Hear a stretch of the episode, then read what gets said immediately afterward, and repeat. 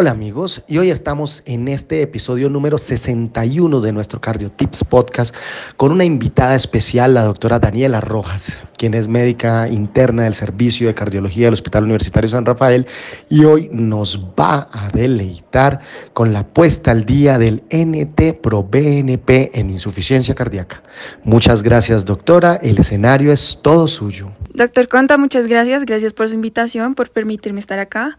A todos los que nos escuchan, un cordial saludo. Mi nombre es Daniela Rojas, interna de la Fundación Universitaria Sanitas. Actualmente me encuentro realizando el internado en el Hospital San Rafael de Tunja y hoy vamos a hablar de un tema muy bonito que se llama N3 Pro NP en falla cardíaca. Cardiotips, podcast.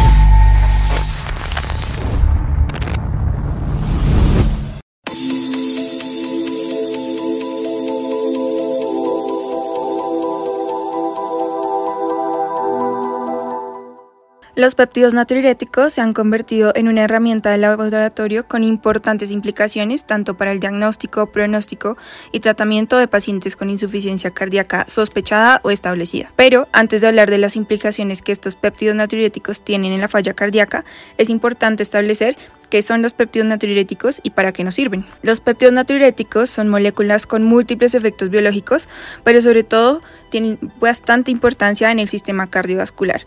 Estos se van a clasificar en tres tipos, el tipo A o, auricular, el tipo B o cerebro y el tipo C o endotelio. El más útil y estudiado clínicamente es el BNP, que es el péptido en el que vamos a centrar este podcast. A medida que se ha estudiado el BNP, se ha visto que la producción de se da por un mayor estiramiento de las células del miocardio y esto es proporcional al grado de aumento de la presión intracardíaca.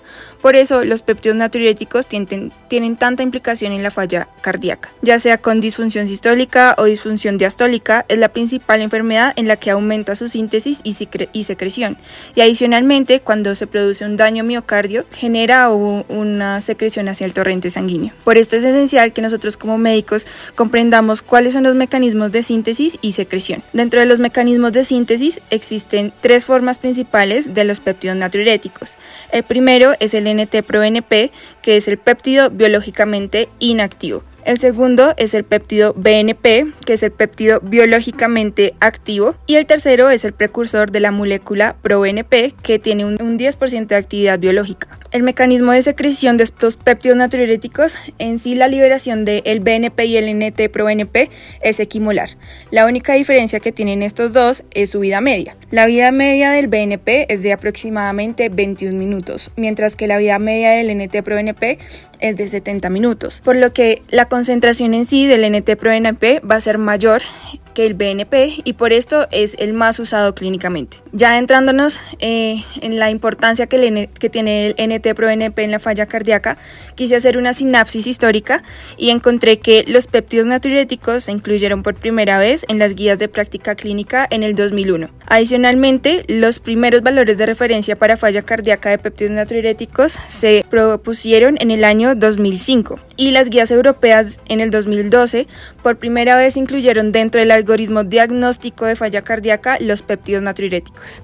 Adicionalmente, las guías americanas en el 2013 dieron una recomendación de clase 1A para el, para el uso del BNP en el diagnóstico y evaluación pronóstica de falla cardíaca. Ya hablando, adentrándonos en los puntos de corte NT-proBNP en falla cardíaca, eh, la Sociedad Europea de Cardiología realizó un consenso y allí pusieron en referencia unos puntos de corte, pero antes de eso se determinaron factores que pueden alterar los niveles de NT-proBNP que son muy importantes conocerlos. Dentro de los factores que aumentan los niveles de NT-proBNP se encuentra la edad, el sexo masculino, la fibrilación auricular, la insuficiencia renal y en general todas las enfermedades cardíacas y sistémicas que impliquen un aumento del estrés de las células del miocardio.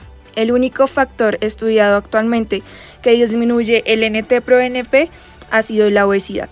Esto es muy importante tenerlo en cuenta, sobre todo en los pacientes con falla cardíaca en el ámbito ambulatorio y más adelante vamos a esclarecer más esta información. Ya hablando del punto de corte, el consenso de la Sociedad Europea de Cardiología nos dice que lo primero que tenemos que hacer con un paciente con falla cardíaca es establecer en qué contexto se encuentra su paciente, si se encuentra en el contexto de urgencias o en el contexto ambulatorio. Posterior a que usted determina eso, eh, va a clasificar a su paciente en cuatro estadios. Estadio muy improbable para falla cardíaca, estadio probable para para falla cardíaca y estadio muy probable para falla cardíaca.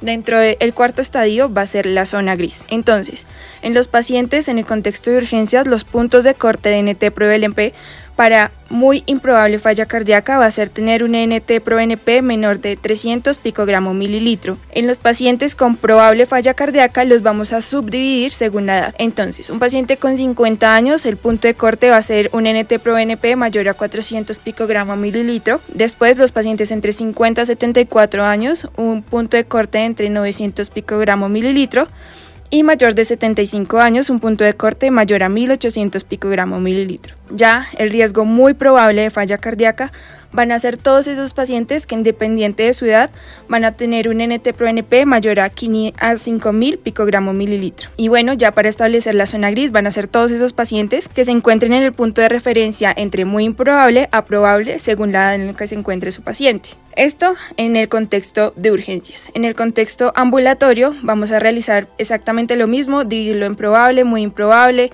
y zona gris.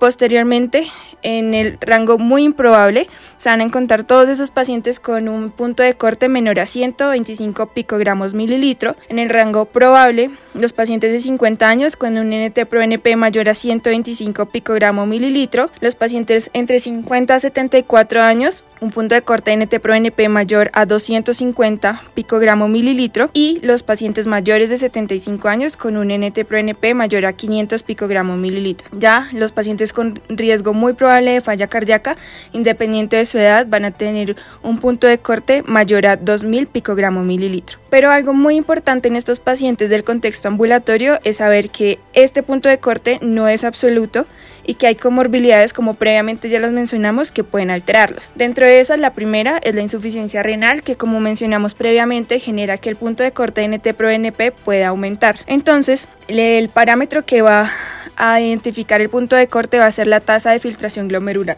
Si su paciente tiene una tasa de filtración glomerular mayor, perdón, menor de 30 mililitros minutos por superficie corporal, el punto de corte va a aumentar un 35%. Si la tasa de filtración glomerular está entre 30 a 45 mililitros minuto por superficie corporal, el punto de corte puede aumentar un 25%. Ya cuando tenemos una tasa de filtración mayor a 45 mililitros minuto por superficie corporal, el punto de corte aumenta un 15%. Otro factor que aumenta el punto de corte NT-proNP es la fibrilación auricular. Y la Sociedad Europea de Cardiología lo que hizo es Separar esos pacientes que tuvieran una respuesta ventricular con una frecuencia cardíaca mayor a 90 latidos por minuto. Estos pacientes pueden aumentar el punto de corte hasta un 100% y los pacientes con una frecuencia cardíaca menor a 90 latidos por minuto pueden aumentar el punto de corte un 50%. Dentro de los factores que disminuye el punto de corte del NT-proBNP está la obesidad y este va a estar medido por el índice de masa corporal. Si su paciente tiene un índice de masa corporal entre 30 a 35 kilogramos por metro cuadrado, esto puede disminuir un 25% del punto de corte del ente de ProNP. Pero si su paciente tiene un índice de masa corporal entre 35 a 40, esto puede disminuir un 30%. Ya bien, los pacientes con un índice de masa corporal mayor a 40 kilogramos por metro cuadrado puede disminuir un 40% del punto de corte NT-proBNP. Ya para concluir, lo que quiero que se lleven a la casa es que de por sí el diagnóstico de insuficiencia cardíaca suele ser difícil, porque la naturaleza de esta enfermedad es muy inespecífica. Por eso es importante reconocer la utilidad de los péptidos natriuréticos para el descarte y diagnóstico de falla cardíaca. Adicionalmente saber que las concentraciones de NT-proBNP varían según el perfil de su paciente y el escenario clínico en el que se encuentre. Bueno, quiero agradecerle nuevamente al doctor Conta por invitarme a este espacio, a todos ustedes por llegar hasta acá, por escucharme y invitarlos a todos a que sigamos aprendiendo de este podcast. Un saludo para todos. Muchas gracias, doctora Daniela. De verdad eh, nos pone en el contexto específico de la interpretación de los biomarcadores en insuficiencia cardíaca. Le deseamos un éxito asegurado para el futuro. Es una excelente profesional y sé que nos va a ayudar a seguir cuidando el corazón y a seguir cuidando las enfermedades clínicas del adulto en el futuro.